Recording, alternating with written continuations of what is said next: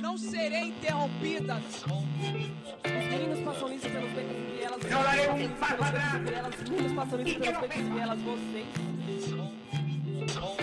Oi, eu sou a Cris Paiva. Eu, a Paloma Morim, e essa é A Terceira Margem da História. Um podcast sobre cultura, arte, política e sociedade.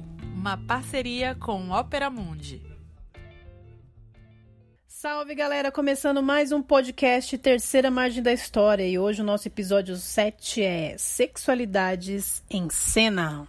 E hoje, com a voz um pouco anasalada por conta de uma sinusite braba que me pegou, vou avisando que é- esse episódio e os outros três episódios que vão ser lançados, né, posteriormente, fazem parte da, da nossa nosso projeto de temática LGBT e de sexualidade e gênero, identidade de gênero, é, que surge a propósito do mês de agosto ser o mês da visibilidade lésbica. Diante disso, já de antemão, falamos que a ideia de fazer episódios que tratem da temática LGBT com muitos corpos LGBT, e não necessariamente só com os corpos que né, vivenciam a orientação sexual lésbica, não significa que nós estamos traindo o movimento lésbico. Até porque não existe um só movimento lésbico, né? Mas existem formas de ver a, a discussão de direitos né, LGBT na sociedade. E aqui, então, se trata de uma movimentação minha e da Cris, que somos mulheres lésbicas, é, para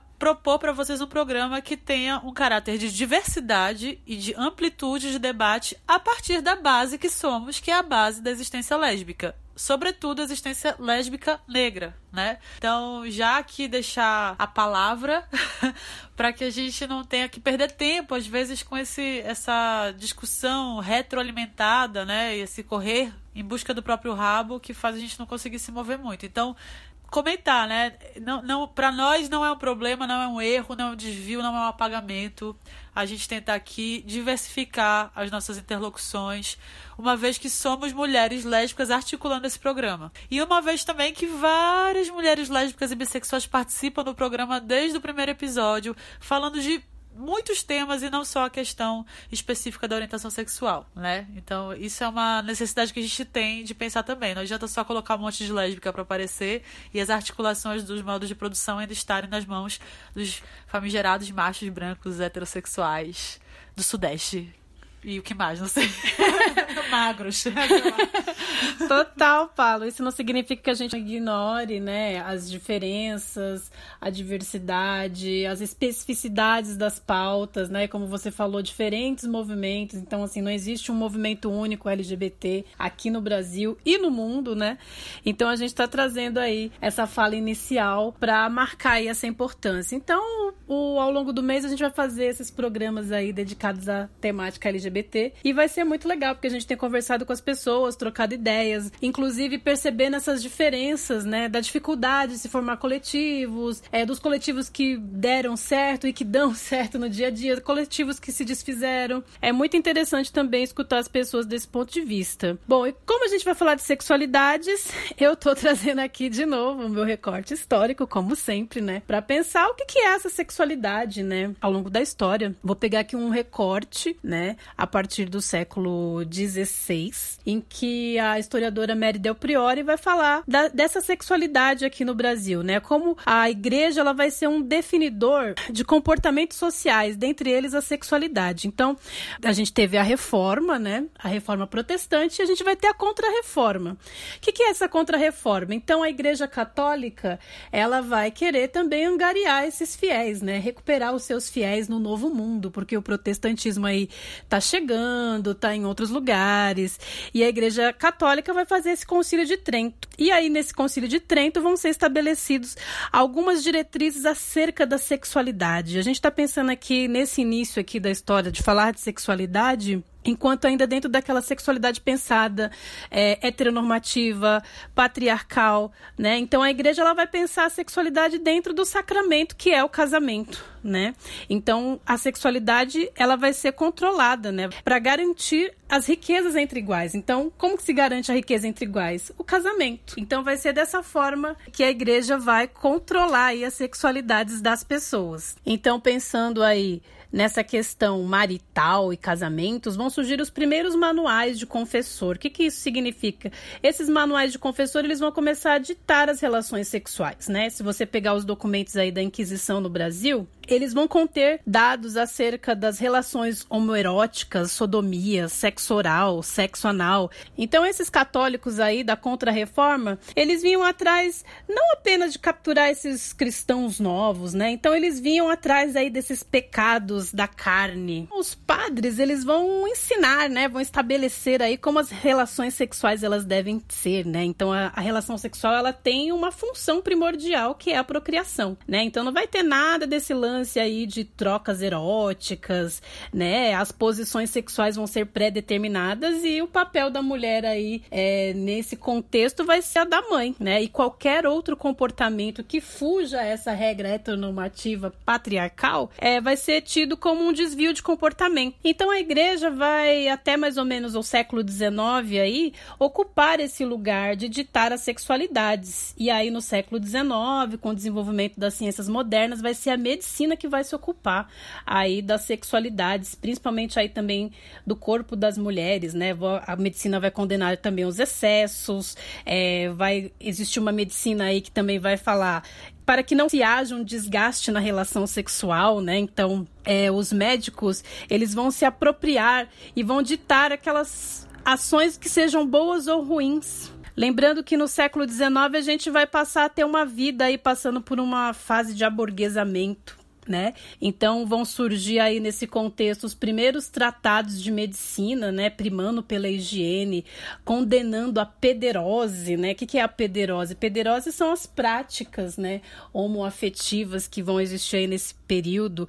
Vão condenar também o onanismo, né? Que é a masturbação masculina. E todas essas ações aí vão ser consideradas como anormalidades. E nessa transição aí do 19 para o 20, né? A gente já falou aqui num dos nossos episódios vai surgir a fotografia, o cinema, né? E todo esse repertório aí da tecnologia, das imagens, vai trazer à cena novas corporalidades, né? Vão ser vistas aí prostitutas, os filmes pornôs começam a já ser produzidos aí nesse início, inclusive, do cinema. No Rio de Janeiro, a gente vai ter as revistas, né? Uma das primeiras revistas consideradas aí pornográficas no Rio de Janeiro vai se chamar O Rio Nu, né? E era produzidas por jornalistas, né? E figuras que frequentavam os bordéis aí no Brasil é, no século XIX. Então, ainda uma literatura, é, uma produção cinematográfica muito produzida aí por essa heteronormatividade. Lembrando também que as perseguições, né? As práticas homoafetivas elas também vão se estabelecer aí é, durante o governo do Getúlio Vargas, né? E principalmente aí nessa questão de falar de uma identidade nacional, né? A gente vai ter aí essa condenação, né? Lembrando que inclusive o Getúlio Vargas aí tem uma aproximação com o fascismo, né? E a gente está vivendo uma época muito similar aí, né? De flirts com fascismo, e daí a importância também desse programa em falar das questões de sexualidade. Que são direito, né? O que eu acho interessante no que tu trazes é que, do ponto de vista histórico, parece que o corpo sempre é um objeto antes de ser carne, né? E quando é carne tem a ver com essa santificação, tem a ver com essa questão religiosa que também, em certa medida, objetifica, né? Esse corpo. Aí eu lembrei de uma, um pequeno poema do Eduardo Galeano, né? Que esse grande intelectual latino-americano, que fala: a igreja diz, o corpo é uma culpa. A ciência diz, o corpo é uma máquina. A publicidade diz, o corpo é um negócio. E o corpo diz, eu sou uma festa.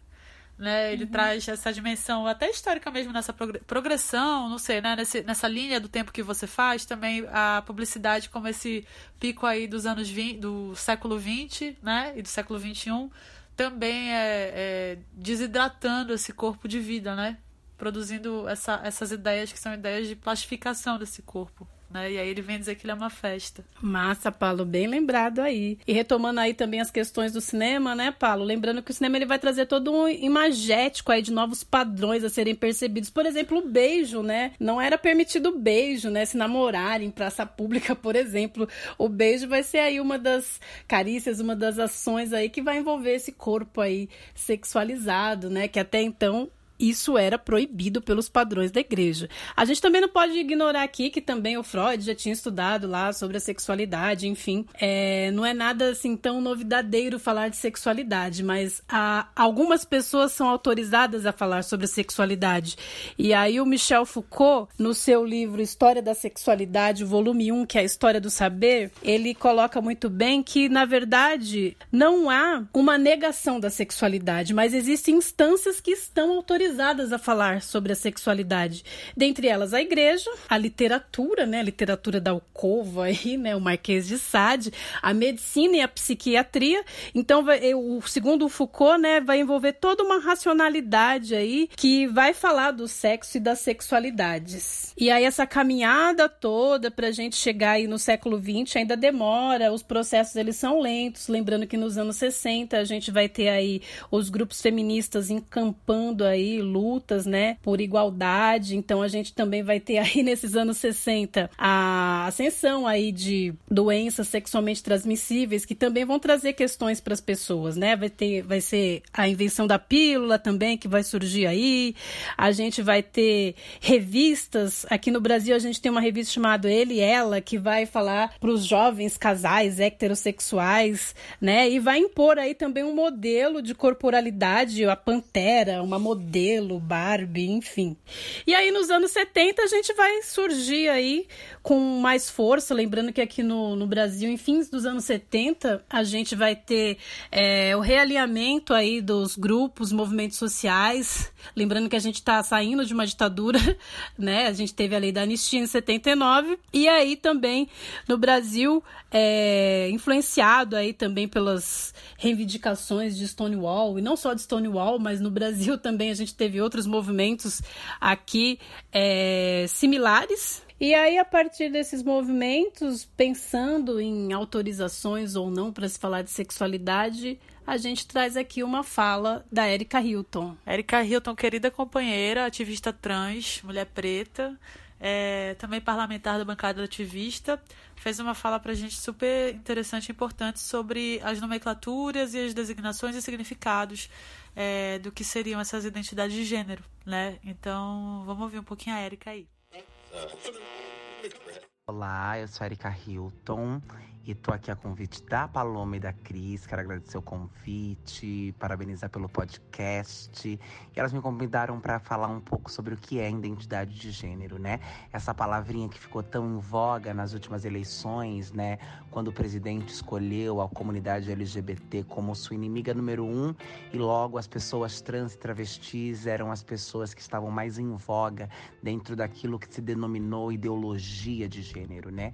E a identidade de gênero, ela ela é a forma como a gente se reconhece na sociedade, como a gente se constrói na sociedade. Quando a gente lembra daquela famosa frase da Simone de Beauvoir, não se nasce mulher, torna-se, a gente consegue entender o que é a identidade de gênero. A identidade de gênero é a nossa identidade a partir das características, dos fatores sociais binários ou não binários, né? Dentro da não binariedade é possível se construir uma identidade de gênero não binária, que é aquela que foge a isso que nós conhecemos como masculinos ou femininos, e as pessoas binárias, travestis, transexuais, transvestigêneres, como eu gosto de dizer, são aquelas que construíram as suas identidades a partir das características que estão dispostas no mundo pela televisão, pelo convívio com a família, pela referência da mãe, do pai. E a identidade de gênero, ela é também um fator da cisgeneridade, porque a cisgeneridade também constrói a sua identidade, né? Não se nasce mulher, torna-se, não se nasce homem, torna-se. A gente vai construindo no a nossa personalidade, a nossa identidade a partir daquilo que nos atrai, né? A partir daquilo que a gente se identifica. Então a identidade de gênero é esse caminho que a gente traça né, nos primeiros anos da vida e se, se, identificando, se reconhecendo nos referenciais entre masculino e feminino que estão postos. E no caso das pessoas não binárias é fora desses universos, né? É conseguindo transitar por eles tranquilamente, sem nem se identificar plenamente com um ou plenamente com o outro, né? E cisgeneridade, caso alguém não tenha familiaridade com esse termo, são as pessoas que se reconhecem, que constroem a sua identidade de gênero gênero com aquela imposta na hora do nascimento, porque a ciência médica, a cis heteronorma tem um papel fundamental na normatização do corpo, no controle do corpo e ela passa a designar a partir da biologia o que é macho e o que é fêmea. E nessa identificação a partir do genital, se você se reconhece com aquilo que lhe foi atribuído na hora do nascimento, você é uma pessoa cisgênera, construiu a sua identidade de gênero a partir desta sentença. Se você é uma pessoa transvestigênero transexual, travesti, não binária, significa que você não está dentro daquela sentença que lhe foi atribuída na hora do nascimento por conta das suas características anatômicas e fisiológicas. A gente precisa ter claro que genital não designa gênero, né? Ter pênis ou ter vagina não se diz se você é homem ou mulher ou ter uma genitália ambígua, no caso das pessoas intersexo, não determina a, a sua identidade de gênero, né? Porque como eu já expliquei aqui, isto é a identidade de gênero. Espero ter me feito entender. Podem me procurar também nas redes sociais. No Instagram eu tô arroba Hilton Erica. No Twitter, Erika K. Hilton. E lá a gente discute um pouco mais sobre identidade de gênero, orientação sexual, política e essa sociedade maluca que a gente vive. Beijos, obrigada pelo convite, meninas. Ótimo podcast. Bom, a Erika falou aí das definições de identidade de gênero, lembrando que identidade de gênero e orientação sexual são coisas diferentes, né? Identidade de gênero, como ela bem explicou, é como você se identifica, e orientação sexual diz da orientação do desejo. Então, por exemplo, posso ser uma mulher trans e ter uma orientação sexual voltada para o desejo homossexual ou heterossexual. E só para acrescentar essa fala belíssima, né? Lembrando que é, a palavra travesti ela provém do latim, né? Então os italianos lá em fins lá do século XVI usavam essa palavra para designar pessoas que usavam muitas roupas, né? Ou seja, designavam pessoas como exageradas, né? E que, por exemplo, esse usar a roupa, né, a transvestilidade, ela só podia existir no teatro. Né? Então era permitido é, o teatro travesti, por exemplo, né? Era onde as pessoas poderiam vivenciar outros corpos, outras existências. É, lembrando aí que o termo trans é, significa além de, né? E cis, né, no, no, português, né, esse prefixo, ele significa do mesmo lado, né? E vou aproveitar então essa, essa significação para fazer um gancho aqui para é, literário para o Grande Sertão Veredas, né? Livro do João Guimarães Rosa, que é muito celebrado na cultura literária brasileira, e a Mara Moira, que é uma pesquisadora da literatura e escritora também, vai dizer que a relação entre Riobaldo e Diadorim, ela é então, ela acende tantas necessidades de investigação ou questões e interrogações quanto, por exemplo, a incógnita ali se Capitu traiu ou não Bentinho. Sabemos que não importa, né? Que o que importa é que o Bentinho era um ciumento e que não tinha que ter sido tomado por aquela possessividade. Mas, é, do ponto de vista de análise literária, é como se é, o, o, Grande Sertão fizesse um movimento talvez um pouco similar com o que Machado de Assis faz em Dom Casmurro, que é criar na, na, no enredo, criar ali no desenredar da história é, um processo de construção não acabado, né? É, um processo para o leitor o que, o que, que né? o que está em jogo não é necessariamente chegar ao final da história, mas é, ousar é, lidar com a travessia, né? Ousar atravessá-la, né? E, inclusive, na última página do livro tem um, um símbolo do infinito, né? E deitar, né? Um oito deitado, que mostra um pouco, é, de maneira né, icônica, a ideia de que o humano é travessia, né? Essa é uma frase que o João Guimarães Rosa vai trazer na voz de Riobaldo, que é a figura que conta essa história. E é uma história de guerra no sertão, uma história de jagunços, é uma história de, é, de sangue, de morte, de território. É, e é uma história de amor. Né? É uma história em que esse homem Riobaldo percebe-se completamente encantado, empapado de amor por Diadorim, que é esse rapaz, esse essa figura que é colocada muitas vezes no livro como um menino, né? E aí esse esse, essa pessoa de Adorim vai ser é, motivo de encantamento e motivo de apaixonamento em Riobaldo, né? E aí existem muitas pesquisas sobre a significação, inclusive, de orientação sexual ou de identidade de gênero, tanto de Riobaldo como de Diadorim. Né? A Mara Mora vai falar de uma maneira muito é, interessante no suplemento literário ali de 2018, de dezembro de 2018, ela vai titular o, o artigo dela como Monstruoso Corpo de Delito, personagens transexuais na literatura brasileira. E além de, de, de Adorim, ela vai falar de outros é, outras figuras que aparecem na literatura, do Silviano Santiago, mais próximas, Clarice Lispector, até mesmo é, do Raul Pompeia. Né? E aí ela vai se debruçar sobre a, essa possível identidade de gênero de Jadorim.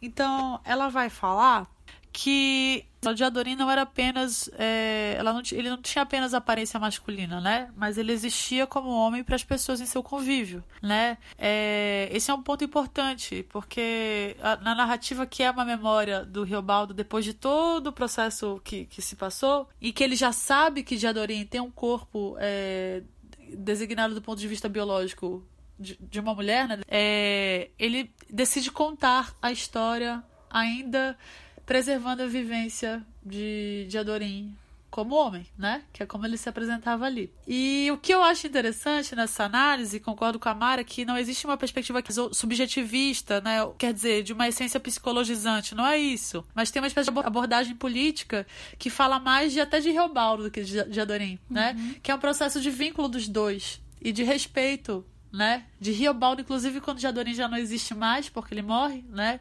É, a, a maneira como o Diadorim se identificava, né? A maneira como o Diadorim é, objetivamente existia no mundo, né? Isso quer dizer muito.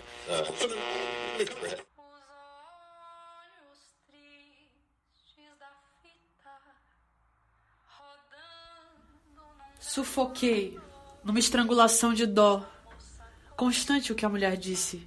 Carícia de se lavar e vestir o corpo Piedade, como que ela mesma, embebendo toalha, limpou as faces de Adorim, cascas de tão grosso sangue, repisado. E a beleza dele permanecia. Só permanecia. Mas, impossivelmente. Mesmo como jazendo assim nesse pó de palidez, feito a coisa e máscara, sem gota nenhuma. Os olhos dele ficados pra gente ver, a cara economizada a boca secada, os cabelos com marcas duráveis. Não escrevo, não falo, para assim não ser. Não foi, não é, não fica sendo. De Adorim.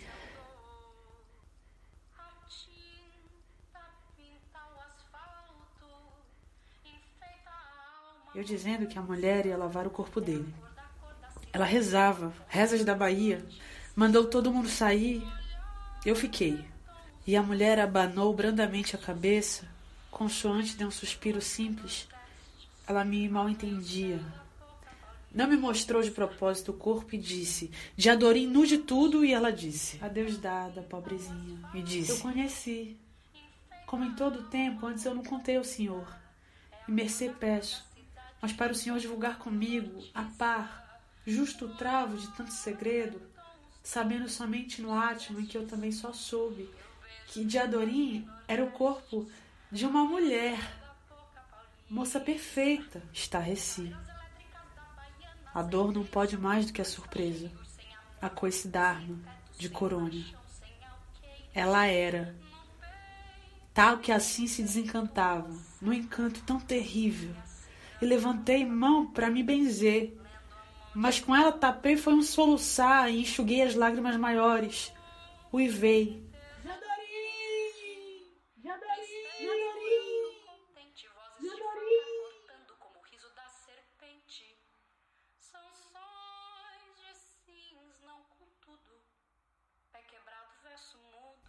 Era uma mulher. Jadorim era uma mulher, como o sol não acende a água do rio Urucuia, como eu solucei meu desespero. O senhor não repare. Demore que eu conto. A vida da gente nunca tem termo real.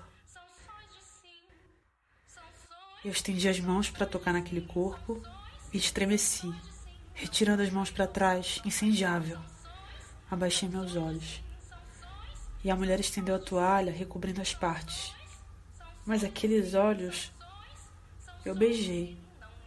E as faces, a boca. Adivinhava os cabelos, cabelos que cortou com tesoura de prata. Cabelos que no só ser haviam de dar para baixo da cintura. E eu não sabia por que não me chamar. Eu exclamei me doendo. Meu amor. Antônio Cândido, né, que enfim já é outra perspectiva, vai é, já vai dizer a Jadorim que é uma mulher disfarçada em jagunço. Ele fala isso no artigo sobre a obra, né? Então ele já vai é, usar termos ali que são é, talvez ele dê menos bola para essa questão de gênero e ele vai se a, assentar mais na discussão sobre a universalização do regional, por exemplo, e a metafísica que existe em Guimarães Rosa. É, e aí eu vou me apegar aos meus e vou para Benedito Nunes, que é uma outra perspectiva. O Benedito Nunes é, é foi um filósofo paraense, é, pesquisador da Universidade Federal do Pará, é, criador, fundador da Escola de Teatro da Universidade Federal do Pará, onde eu estudei. E ele vai fazer um artigo super bonito sobre a ideia erótica de vida que está contida ali em Grande Sertão Veredas, né? É, que o fato deles se relacionarem, que Riobaldo, essa, esse encantamento que ele sente, esse arrebatamento profundo, né? É, que ele sente, é, apresenta ali a, a potência de um vínculo afetivo em meio à escassez, digamos assim, em meio à aridez de uma guerra, né? Em meio à aridez de uma é, turbulenta, de um turbulento contexto de violência ali, né? E aí o que, que ele vai, vai falar, né? Que o, o Diadorim é ambíguo, ele é um menino que também é menina, né? Então o, o Benedito ele vai falar que, esse, que essa pessoa de Adorim, essa criatura de Adorim é menino e menina, né? Desperta a alma de Riobaldo, infunde-lhe o desassossego, é o toque de Eros, nos longes do sertão, se converterá em amor, né? É como se Diadorim fosse o próprio amor. E aí, né, me apegando, portanto, a esse sentimento amoroso que o, o Bené vai trazer, é como se o Grande Sertão trouxesse pra gente um princípio ético e no limite revolucionário, né? Porque o homem, o humano, segundo o Guimarães Rosa, é travessia. Ou seja, ele é pura e latente transformação. Veja, estou usando travessia, transformação, transitório, né? Trans, né? Não estou usando cis, estou usando trans, né? Pensando nas, nos termos que você trouxe. É, e o, o, início do romance diz, né? Nonada, que tem dois sentidos importantes no desenredo da história, né? Nonada significa, do ponto de vista da oralidade de alguns, algumas regiões do Nordeste, que é tem nada não. É tipo, o que, que você tem? Não nada. É, e tem outro sentido que é no meio do nada. E aí esse nada convoca uma ideia de espacialidade. O sertão como um território, digamos assim, vazio porque transitório, né? E se é transitório, é da, da ordem da travessia e da transformação, né? Trans seria também esse prefixo de passagem, né? Seria uma estética ética de passagem. Talvez isso nós, mulheres cisgênero, com as nossas né, questões particulares, possamos partilhar com as mulheres trans, né? Uma ética e um princípio de passagem que pode é, tornar, nossa, tornar algumas lutas nossas comuns. Eu acho que a maioria das lutas são comuns, né? Não nasce mulher, torna-se. Exatamente. Você falando aí do Grande Sertão Veredas, também aqui pensei na Judith Butler, né? Que é uma das grandes teóricas aí da atualidade, né? Ela escreveu Problemas de Gênero e que, que foi a sua tese aí de doutoramento, mas que só chegou aqui no Brasil no início dos anos 2000, né? E a Judith Butler, apesar de todas as críticas aí, diz que gênero é uma performance, né? Que a partir do, do individual é que a pessoa vai estar tá ali performando um gênero, né? E uma das críticas que se faz a Judith Butler é que não se pode romper com o sistema individualmente. Você acha que dá para falar de um grande sertão veredas, de um diadorim performando o gênero? O que, que você pensa sobre isso? Eu acho que não é sobre isso a história. Eu acho que isso não importa, né? Eu acho que importa do ponto de vista sociológico e político a gente conseguir, como fez a Maria Mora, fazer a detecção de algumas figuras ali que não são tão normativas. Mas eu acho que o que está em jogo, na verdade, é o vínculo dos dois. E não necessariamente o gênero. E aí me lembra do final, da passagem quando ele morre, né? É aquele corpo morto, né? Estremeci. Então, o Riobaldo percebe que Diadorim tem o corpo de mulher, mulher feita, mas o Diadorim tá morrendo o homem, né? Quem morre é o homem de Adorim. e a, a mulher de Adorim nasce na morte. Não, não há depois, não há depois, né? E aí tem uma determinada frase que eu acho muito bonita que o de Adorim é todo sentimento, que na verdade já não importa mais tanto, né? Se, se qual, qual que seria essa ordem de gênero, né? O que importa é o, é de novo, é o princípio ético. Então eu acho que a, a, a ideia de performance, ela para mim é muito as pessoas em geral barateiam um pouco essa ideia de performance. Falam, ah, você está fazendo teatro, aí é um teatro, isso é uma performance. Eu acho que é o contrário. Performar é você é, produzir criação, produzir criativamente, é, exercitar essa ou aquela existência, exercitar é, essa ou aquela vivência, né? Se dedicar a, a, a, a, essa experiência, né? Então, sim, talvez o gênero seja uma performance, porque a gente está inteiriço nesse processo performativo, né? A gente está né, de coração aberto inteiramente pelos ossos, né? Bom, eu falei aí da Judite para lembrar aí, né, que essas teorias pós-estruturalistas, elas vão romper aí com o sujeito da produção, né? Tem críticas marxistas acerca da, da obra da Judith Butler, né? E na verdade elas vão discutir a produção do sujeito, né? Mas a gente não pode ignorar que principalmente as lutas né? Elas vêm dos coletivos, né? Elas vêm aí do agrupamento de pessoas. Lembrando aí que o grupo Somos, um grande grupo aqui no Brasil, né? Se abrigou aí a, as lésbicas, né? Eu falo abrigou porque no sentido antes o movimento gay, ele era muito forte, mas dentro dessa perspectiva de uma masculinidade, né? Então, as mulheres lésbicas, elas foram aí também cavando o seu espaço, né? Houve rompimentos, né? E aí elas vão construir os seus movimentos aí com as suas especificidades. E por falar em lutas e movimentos, a gente lembra que que recentemente, né, é, as lutas conseguiram com que houvesse aí aprovação pelo STF a criminalização da homofobia e da transfobia, né, que foram enquadradas aí na lei de racismo. E a gente falou com o professor Renan Quinalha, né, da Unifesp aqui de São Paulo, que explicou um pouquinho aí pra gente o que que é e o que significa essa lei aí aprovada recentemente.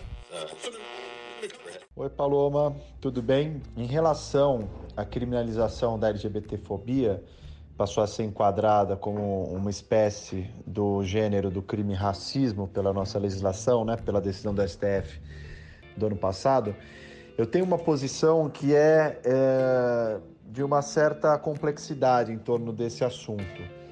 De um lado, eu sou favorável, porque eu entendo que no momento em que se deu essa decisão, 2019, né, sob o governo Bolsonaro, era uma ação, eram, na verdade, mais de uma ação, duas ações estavam tramitando já há alguns anos, uns 6, 7 anos, e se escolheu votá-la, deliberá-la justamente nesse momento uh, de governo Bolsonaro, que é um governo abertamente LGBTfóbico. A gente viu como cresceram as denúncias de violências contra pessoas LGBTs no momento pré-eleitoral, durante as eleições, e a gente sabe o efeito negativo que tem de uh, autorização e de incentivo à violência por parte de um presidente que faz discursos abertamente LGBTfóbicos, é, que se apoia, né, em grande medida, no conservadorismo moral, numa bancada fundamentalista religiosa. Então, me parece que o recado cultural e social que foi passado pelo STF foi importantíssimo no momento de ainda mais vulnerabilidade da população LGBT. É... Agora, a criminalização, a meu ver, né? Ainda que o direito penal ele tenha um papel importante na realidade, no horizonte cultural das pessoas, muita gente olha antes de fazer uma conduta e pensa, né, olha, isso aqui não, é um crime, posso ser preso, posso ter que responder por isso, então não vou falar isso, né? A pessoa não é que ela deixe de ser racista, que ela deixe de ser misógina, que ela deixe de ser LGBTfóbica, mas muitas vezes o direito penal serve para a pessoa pensar duas vezes se ela vai externar aquela opinião dela, né? se ela vai acabar fazendo com que o pensamento, o valor conservador moral dela vai acabar assumindo algum tipo de ato é, que interfere na vida de uma outra pessoa, né? seja um discurso de ódio, um ato de discriminação. Então não é que se com direito você desconstrói esse preconceito, mas você consegue limitar a manifestação dele na esfera pública. É, então, esse é um efeito importante dessa criminalização, mas eu sou muito reticente, por isso eu disse que eu tenho uma posição de uma certa complexidade e crítica né, em relação à criminalização. Porque, ao mesmo tempo que eu acho que ela foi oportuna, necessária no momento em que aconteceu, eu não acho que o direito penal seja efetivo para combater violências. Né? Me filio a uma corrente de, uma, de um entendimento de um direito penal mínimo, é, até mesmo de um abolicionismo penal. Eu acredito que numa sociedade efetivamente democrática, com igualdade, justiça no horizontes, a gente não precisa do direito penal para fazer funcionar, para ordenar essa sociedade, estabilizar essa sociedade. Acho que o direito penal tem uma função muito clara de controle social, de perseguição à pobreza, aos movimentos sociais. A gente vê isso né, todo dia, é, é um crescimento do poder punitivo do Estado né, contra os cidadãos, sobretudo contra um setor da população brasileira que é pobre, que é negra, que está nas periferias. Então eu acho que isso é algo que precisa ser levado em conta. Há uma seletividade de classe, de raça muito fortes no direito penal que é constitutivo desse instrumento. Né? Então, me parece. E, além do que, há uma certa inefetividade. Né? A Lei Maria da Penha ou a tipificação do feminicídio não acabaram com a violência contra a mulher. Né? Nos permitiram, sim, ter mais dados, ter mais elementos para poder cobrar as políticas públicas, né? A gente conseguiu ver melhor como a violência acontece, onde se concentra, perfil da vítima, do agressor, permite pesquisas, inclusive, sobre isso né, para melhorar a qualidade das políticas públicas, mas uh, a, a, o judiciário tem um tempo que é muito lento, né? Então eu acho que o caminho precisa mesmo ser de educação, de cultura, de mudar a sociedade por essas estruturas mesmo, das mentalidades das pessoas, né, para mostrar que a diversidade não é só algo que tenha que se tolerar, aceitar, mas que tenha que se promover, né, que tenha que se valorizar mesmo na sociedade, porque caso contrário a gente vai estar tá só com uma solução paliativa ali, algumas pessoas vão conseguir ter um benefício, né, se conseguirem acessar um advogado, serem bem tratados no sistema policial de justiça, e aí vão conseguir lá é, denunciar o caso de LGBTfobia que sofreram e fazer alguma coisa adiante. Mas a gente sabe quem é a clientela do direito penal tradicional, ou seja, só pessoas pobres, negras, que vão ser punidas com isso. Então, me parece que nós temos que é, enxergar essa e considerar essa contradição entre uma medida que é justa do ponto de vista da, da, da, dos direitos é, dos grupos vulneráveis, né? Todos os grupos vulneráveis contam com uma proteção também, com uma tutela penal, as mulheres, negros, pessoas com deficiência, idosos, criança, adolescente, etc. É, então as pessoas LGBTs passam a ser consideradas também pela legislação penal, mas eu acho que é preciso colocar um olhar mais amplo para a gente também ter reservas, entender que isso não é um ponto de chegada, né? não é o objetivo, mas pode ser um ponto de partida para que a gente repense essa lógica punitiva e que a gente possa buscar outros instrumentos de formação cultural, de cidadania, de valorização da diversidade, que é o que a gente realmente precisa. E aí, só ressaltando também, né, concordo aí com tudo que o Renan falou e li recentemente que essa lei ela não vai afetar a liberdade religiosa, né? Desde que ela não configure enquanto um discurso de ódio. Né? Interessante isso, né? Pensar enquanto essas medidas elas são efetivas por um lado, mas que elas também não vão dar conta totalmente, né?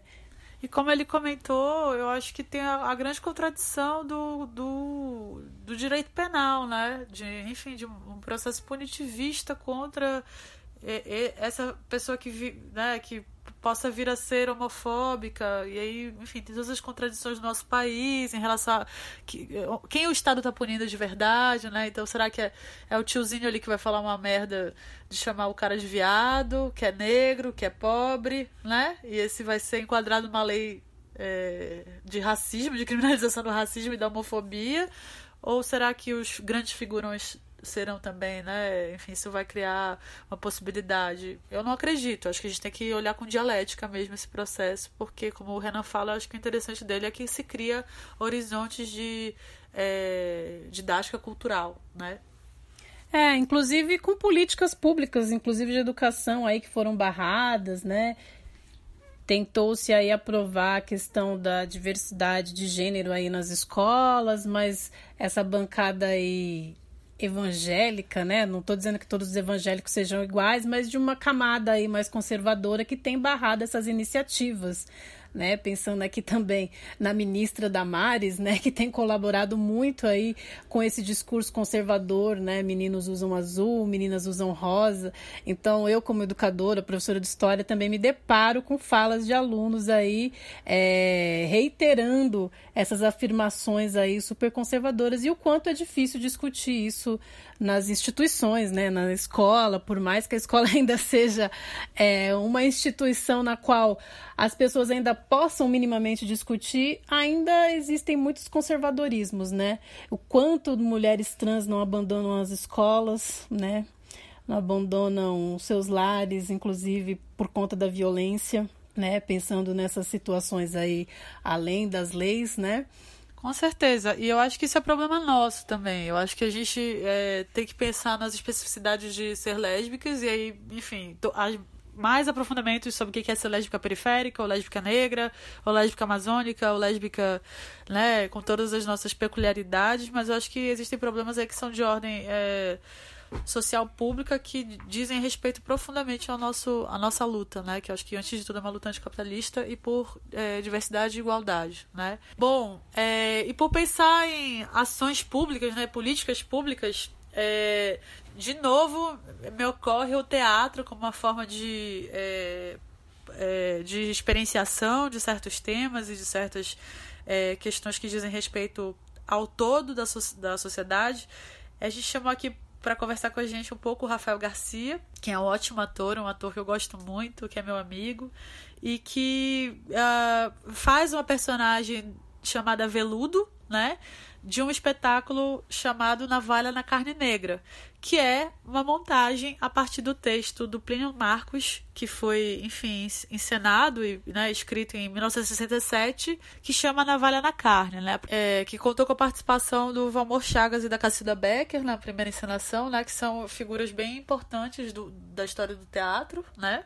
Brasileiro. E depois, mais pra frente, teve uma direção também no mesmo ano, em 67, pelo Falzerap, que contava com a Tônia Carreiro no elenco. É uma peça que fala, é, do ponto de vista. Né, é uma peça que, que acontece numa situação de intensidade relacional de três personagens, que é o Vadinho, o cafetão, a Neuza Sueli, que é uma prostituta, que é amante também desse cafetão e o sustenta, e Veludo, que é essa, esse gay periférico, pobre, muito ousado e que ele exerce ali dramaturgicamente uma função, digamos assim, de perturbação de uma ordem já perturbada, né? Então ele, ele intensifica ali as camadas que são de camadas que já estão no limite de sua elasticidade, que já estão ali prontas para explodir, né? Existe uma, uma, muita pressão ali na relação entre eles, que é uma pressão determinada pelo contexto social, né? É pensar a personagem veludo dentro da montagem do Navalha na Carne Negra, essa releitura que a gente fez do texto Navalha na Carne do Plínio Marcos, tem um, tem um caráter aí muito especial porque são várias camadas, né? Eu acho que o interessante desse do próprio texto do Plínio e dessa releitura que a gente fez, que a gente estreou em 2018, é justamente poder nessa atualidade, olhar para aquelas personagens e trazer a dimensão dessa experiência histórica do momento né, que a gente está vivendo, onde a questão de gênero, a questão de raça, de classe, ela ganha dimensões enormes também nessa, nesse processo da discussão da esfera pública mesmo, né? da dimensão política que a gente tem vivido nesse caos que é o Brasil hoje, né? Se eu vou pensar, a gente estreou em 2018 triste, Neuza Sueli. Homem é assim mesmo, ó. Todos uns brutos. Selvado. Deixa eu dar um cheiro. Tu quer fumar? O senhor deixa? Não. Ah, deixa, por favor, deixa. Se manca, vagabundo. Por favor. Tu gosta de fumo? Sou tarado. Então por que que tu fica gastando dinheiro com os pivetes, hein? Por quê? Ah, seu vá. tu gosta mais de maconha ou de moleque? Cada coisa tem sua hora. Ah, bichona malandra. Deixa eu bicar, seu vado. Pega aqui. Da minha mão. Oh, que bom.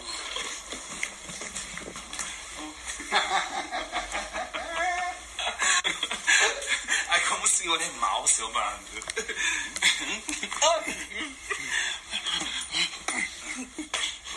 Ô, Nilza Sueli, manda me deixar fumar, Amanda. Eu não tô gostando nada dessa zoeira aqui dentro. Vai, Nilzinha Sueli, manda ele me dar uma tragada, por favor, Sueli, manda, eu não aguento mais. Eu acho melhor você se arrancar daqui. Ô, Selvado, deixa eu dar uma fumadinha só. Sem vergonha, tu pensa o quê? Tu pensa que mulher manda em mim? Bicha louca. Tu pensa que se essa vaca mandasse, eu ia te dar um fumo, porra? Ih, que homem bruto, meu Deus.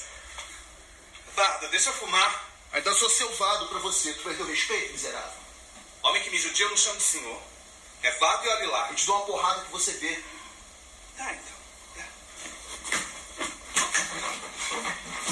Gostou? Bate mais. Nojento? Bate. Bate. Bate. Bate. Você viu, Celi, como a gente lida com homem? Cala a boca, bicho. Vem me bater, seu trouxa. Vai ver, falou. Pode bater, ó. A cara tá aqui, ó. Viado, viado nojento. Porco, safado, ladrão de merda. Vem me bater, machão. Bate nessa face, ó. Que eu te viro a outra. Como Jesus Cristo. Desgraça. Você viu como eu encabulei o homem, Celi, ó? Tadinho dele, olha lá.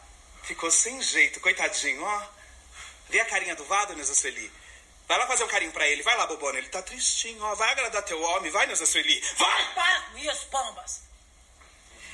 Será que você não se manca, não, que não tá agradando? Porra, tu é mais chato que cri-cri. Por que tu não vai à merda? Vai pro teu quarto, vai a puta que te pariu, mas me esquece. Eu não quero você aqui no meu puleiro, hein? Te arranca. Te arranca daqui que vai ser melhor pra você, que eu já tô ficando invocada. Eu tô muito invocada. Ai, desculpa. Não vou morrer por causa disso. Não me quer aqui, me manda e pronto. Eu nunca vi onde não me querem. Já vou indo, tá? Tchau mesmo. Pensei que era o homem desse galinheiro que cantava de galo. Entrei bem. Quem manda aqui é a galinha velha. Galinha velha é a tua mãe. É, especificamente da personagem, né? O que me interessa e que me interessava e que me interessa ainda, e também para a direção do Zé Fernando e os meus parceiros Lucélia Sérgio e Rodrigo dos Santos, era justamente da dimensão da complexidade da- da- da- dessas personagens, né?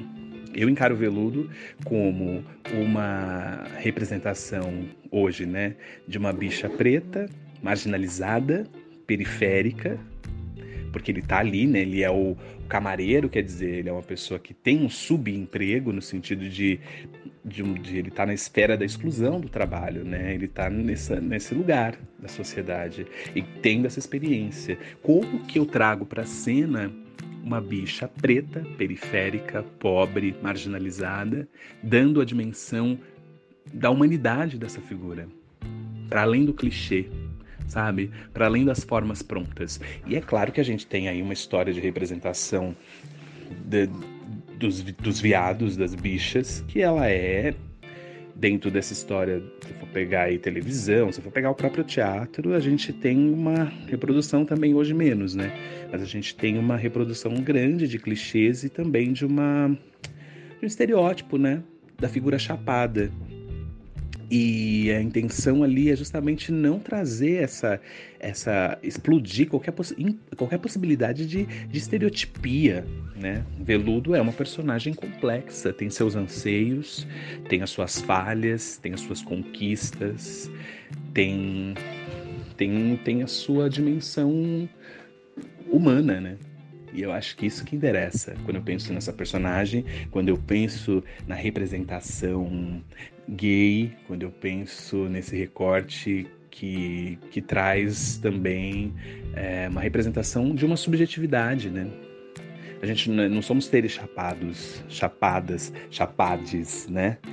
Então, para mim, assim, acho que a grande riqueza está justamente em ter podido trazer dimensões, camadas, revelar a complexidade dessa figura, que é a complexidade da experiência de qualquer bicha preta periférica que é diante de todos os empecilhos de uma sociedade é, homofóbica, racista, machista, e você conseguir ainda ter um espaço de respiro, né, de, de, manifestação da sua subjetividade, da sua existência, sabe? Do que você é, do que você acredita ser. Eu acho que o veludo ele tem essa potência, sabe? Mesmo diante daquela circunstância totalmente adversa que o próprio autor coloca, né, de, de, de, de de uma sub, né, subexistência dentro dessa categoria aí, sub, essa subexistência que não, ter, não, seria plena, existe uma plenitude dentro daquela circunstância diversa, né? Existe um anseio, existe uma manifestação de afeto, existe existe complexidade. E isso me interessa, sabe? Como ator, me interessa como espectador também, sabe? Não quero ver clichê, não quero estereótipo de pessoas pretas, não quero estereótipo de bichas pretas, estereótipos de mulheres. A gente já tá num lugar que é, a gente tá cansado mesmo, assim. Eu acho que a gente tá num, procurando outro tipo de, de reverberação, né? E eu acho que esse é o momento da nossa história e por isso tanta tanto conservadorismo também, por isso tanta, tanto, tanto, tanta saudade desse retorno ao que, que a gente tem de pior, né? A nossa sociedade brasileira. Mas a gente segue em frente, a gente segue firme e acho que, que Veludo é a representação dessa, dessa resistência, mesmo diante de tanta adversidade, né? E essa peça é uma peça escrita do ponto de vista realista. Claro que ela pode ser encenada de diversas formas. Mas, em geral, na história brasileira, do teatro, ela foi encenada é, com tudo real, digamos assim. Real, né? O teatro realista é isso. Ele tenta fazer uma. uma ele tenta refletir ou. É, refletir princípios ativos da realidade, né? Não vai estar uma mesa de cabeça para baixo, não vai estar, se a gente pensar em, em, em, texto realista, né? Encenação realista. E o problema é que os atores, em geral, que faziam essas personagens eram atores brancos, né? Então, desse ponto de vista, existe uma quebra imediata ali de linguagem. É, recentemente teve também uma montagem no Sesc Bom Retiro, eram todos de atores brancos, né? Eu acho incrível isso, porque é incrível do ponto de vista que bizarro, né? Porque o Plínio Marcos, ele frequentava zonas, né? Tinha relações relações aí com essas pessoas do de, dito submundo, né? É, e esse, o Plínio Marcos, ele foi sistematicamente, apagado da, do, da formação nas escolas, nas universidades, pelo menos, né? na formação é, da graduação das universidades de artes cênicas, né? Isso é muito curioso, porque foi um grande dramaturgo brasileiro. Se você vai assistir a peça, é um texto formidável, com uma adaptação ali é, do elenco e, e do, da direção. E, assim, o que é interessante também é que a gente, com tantos atores brancos fazendo os crows da vida, né? As bichas afetadas e brancas e, e elegantes e toda aquela afetação. Estereotipadas, é. de zorra total, né? Sim, terrível. É, com todo esse panteão de referências terríveis e modelos, vai lá o Rafael Garcia e produz uma persona a veludo ou veludo é, com complexidade, volumetria, é uma figura que tem suas contradições, que não é como ele falou, não é chapada, né? É, o que, que significa não ser chapada? Tem volume, né? É esférica, tem profundidade, tem é, humanidade, porque no final é disso que estamos falando, né? De, de, humanidade. Então, eu acho que o que ele faz em cena é é tão importante, tão laborioso, é, porque justamente diz de uma luta que está para além do sentido estético do teatro, né? É uma luta de nós, homossexuais, né? E aí pensando na identidade de gênero, é, os transgêneros, transvestigêneros, transexuais, né? Travestis, lutando por sua humanização, né? Que é o mínimo, né? Que é o mínimo que a gente Para começar, né? É o básico. por falar, então, numa construção é, profunda sobre corporalidade LGBT negra, eu vou dar minha sugestão aqui da semana, que é o filme Moonlight, Sob a Luz do Luar, né, dirigido pelo Barry Jenkins. E indico, porque eu acho que também, assim como a peça que, eu, que a gente acabou de falar, na na Carne Preta, é um espetáculo cinematográfico que consegue, com delicadeza, graça e sensibilidade, e muita violência e todos essas, esses sentimentos complexos e dialéticos, é, produzir a ideia de um homem gay negro nos Estados Unidos. Bom, vou recomendar aqui é, três coisas, pode? Eu sou pode. abusada, né? Bom, vou falar do, do documentário Eu Resisto, né? Um documentário curto que tá no YouTube sobre vivência de mulheres lésbicas, da direção da Clarissa Fortes. Foi o TCC dela em jornalismo pela Federal do Piauí. Outro filme que eu vou indicar aqui, a Paula vai ficar brava comigo, que a gente assistiu. Se chama São Paulo em Hi-Fi, da direção do Luffy Steffen. Né? O filme ele vai falar das noites paulistanas né, nos anos 60 e 70, visando principalmente essa relação gay, ditadura militar, advento da AIDS. É... O filme ele foca muito mais nos homens, né? Brancos, né? Brancos mas também fala das mulheres trans da época. É... Fala das lésbicas muito brevemente, tem alguns depoimentos, né? Mas é um filme interessante para assistir, se conectar um pouco. Estava é, na plataforma Loki. E por fim, vou indicar o livro História do Movimento LGBT no Brasil, organizado pelo James Green, pelo Renan Quinalha, que deu o depoimento aqui para gente hoje, o Márcio Caetano e a Marisa Fernandes. Tem artigos interessantíssimos, né? Que vale a pena aí você conferir. Tá? Traz toda uma trajetória aí dos 40 anos do movimento LGBT no Brasil. É, traz também questões, né, sobre a, o ativismo lésbico, né? E o ativismo lésbico negro, inclusive inclusive. Mas tem artigos muito legais, muito legais que vale a pena conferir. E finalizando aí o nosso podcast, né, Paulo? Isso, vocês se quiserem escrevam pra gente pelo e-mail terceira margem da história gmail.com. O Twitter é terceira margem 2 e o Instagram é terceira margem da história. Lá no Instagram nós estamos disponibilizando as nossas referências aqui que aparecem nos programas. E vamos finalizando por aqui com a música da Linda Quebrada, A Lenda. Beleza, gente, obrigada e um beijo.